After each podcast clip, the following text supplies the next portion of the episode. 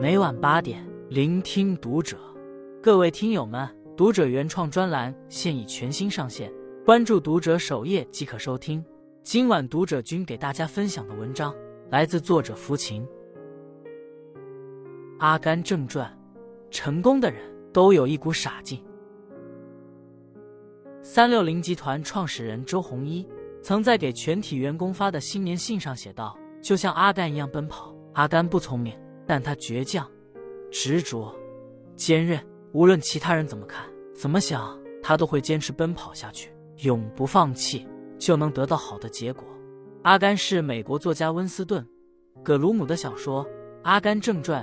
中的主人公也是众多企业家最钟爱的人物形象。《阿甘正传》在一九八六年出版后，就获得《纽约时报》畅销书排行榜第一名。同名电影斩获了六项奥斯卡大奖。小说中，阿甘是个智商低于七十的低能，却一路逆袭，成为百万富翁。胡适曾说：“这个世界聪明人太多，肯下笨功夫的人太少，所以成功者只是少数人。”我们常常以为。成功的人是因为聪明，而真相是他们肯下笨功夫。成功的人都有一股傻劲。一，就算失败了九十九次，也要努力凑个整数。阿甘出生时就是一个弱智儿童，在他出生后不久，装卸工父亲又被重物砸死，留下孤儿寡母艰难度日。他在公立学校勉强混了一年，就被转入低智学校。高中时，他被送去打美式橄榄球。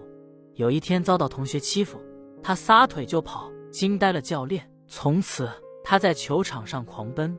他跑进了泉州美式橄榄球明星队，也收到了大学抛来的橄榄枝。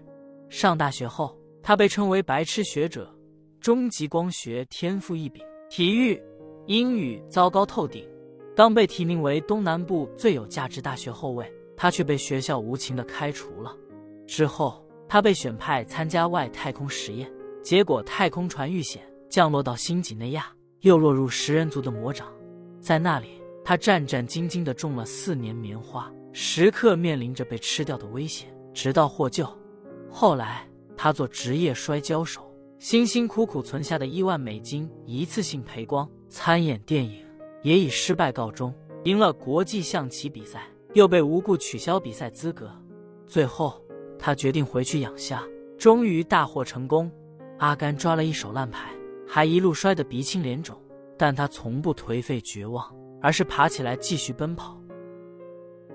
屡败屡战，坚持不懈，终于守得云开见月明。世人皆盼成功，但是许多人遭遇一次失败就偃旗息鼓。恋爱失败，我不相信爱情了；考试失败。我不是读书的料，工作失败，我注定一事无成。而成功的人，就算失败了九十九次，也要再努力一次，凑个整数。霍华德·舒尔茨被银行拒绝了二百四十二次后，才有了星巴克；华特·迪士尼被否定了三百零二次后，才有了迪士尼乐园；张颂文被拒演了八百多次后，才有了一鸣惊人的《狂飙》。温斯顿·丘吉尔说过。成功就是从失败到失败，也依然热情永驻。成功与失败都不是终点，只有勇气才是永恒。失败时不垂头丧气，才有成功时的扬眉吐气。成功从来不是一蹴而就，扛得住失败，才能熬得到成功。二，我不聪明，但我知道爱在什么地方。阿甘与珍妮是青梅竹马，相识于小学一年级，那时。同学都嘲笑阿甘避之不及，只有珍妮例外。高中重逢，阿甘欣喜若狂，珍妮出落得亭亭玉立。同学骂他是笨蛋，珍妮依然仗义直言。大学时，阿甘欢天喜地加入珍妮所在的音乐队，却发现他另有所爱，如同从天堂坠入地狱。阿甘服兵役退伍后，立即去波士顿找珍妮，可是珍妮却有男友，他只能默默相伴。好在珍妮很快和男友分手，选择和阿甘在一起。那一刻，阿甘觉得自己仿佛获得了重生。但是珍妮因他染上大麻而离开。阿甘在华盛顿找到他，痛下决心戒掉大麻。在食人族待了四年，死里逃生后，他又第一时间去印第安纳波利斯找到珍妮，那是他一生最快乐的时候。阿甘做职业摔跤手，扮小丑赚钱。珍妮多次劝阻他，想要一个安稳的家，可是阿甘想多赚点再收手。直到珍妮不辞而别，他才后悔莫及。等到养虾发财后，阿甘再去找珍妮，可是得知珍妮两年前已经结婚了。他终究错过了一生最爱，只能无奈的放下。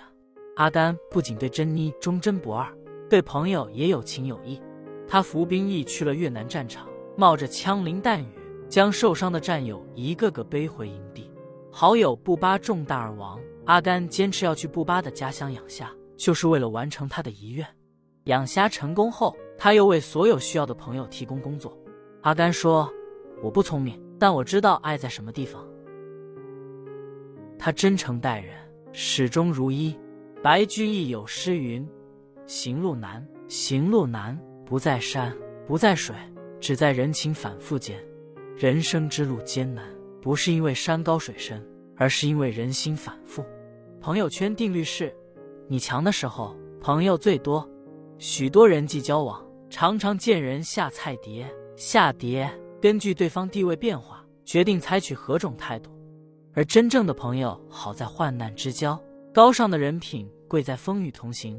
你失意落魄时，他不离不弃；你功成名就时，他不卑不亢。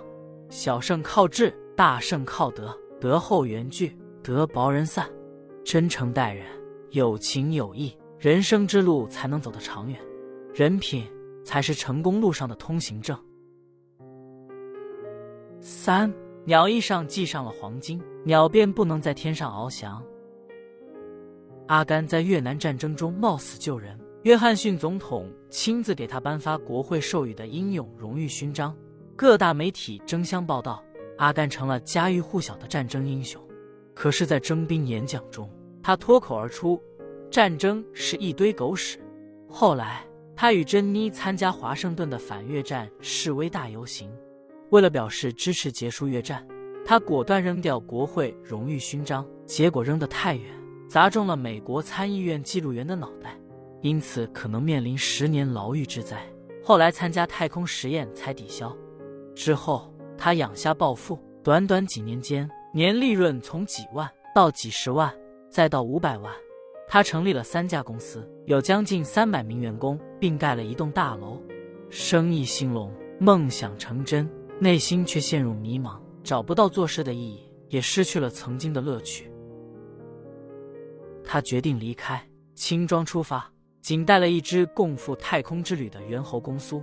他们漫无目的的来到萨凡纳，又遇见残疾战友丹少尉。他用一支口琴、一组二手鼓、一架二手电子琴组成单人乐队表演。公苏收钱，丹少尉擦鞋，其乐融融。有一天。他邂逅了珍妮和一个小男孩，才知道那是他和珍妮的儿子。他决定将养虾收入一成给妈妈，一成给布巴的爸爸，其余的都寄给珍妮和儿子。之后，他和丹公苏周游各地，最后来到新奥尔良，每天在广场表演，享受轻松自在的时光。阿甘扔掉来之不易的勋章，抛开蒸蒸日上的生意，献出众人梦寐以求的巨额财富。转去追求简单快乐的生活。印度诗人泰戈尔曾说：“鸟翼上系上了黄金，这鸟便永不能再在天上翱翔了。”一心追逐名利，你就没有余暇享受生活，也没有机会开拓人生。被名利控制的人生，忙碌而可悲。淡泊名利，给生活做减法，才能自由翱翔；给幸福做加法。阿甘出生就是一个弱智儿。为人处事也处处带有傻气。对于失败，他傻傻的坚持；对于朋友，他傻傻的忠诚；对于名利，他傻傻的放弃。最终，他成为经典的励志传奇人物。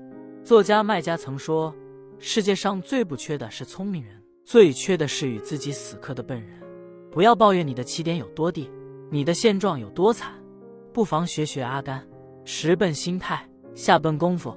也许岁月会赠你柳暗花明。关注读者，感恩遇见。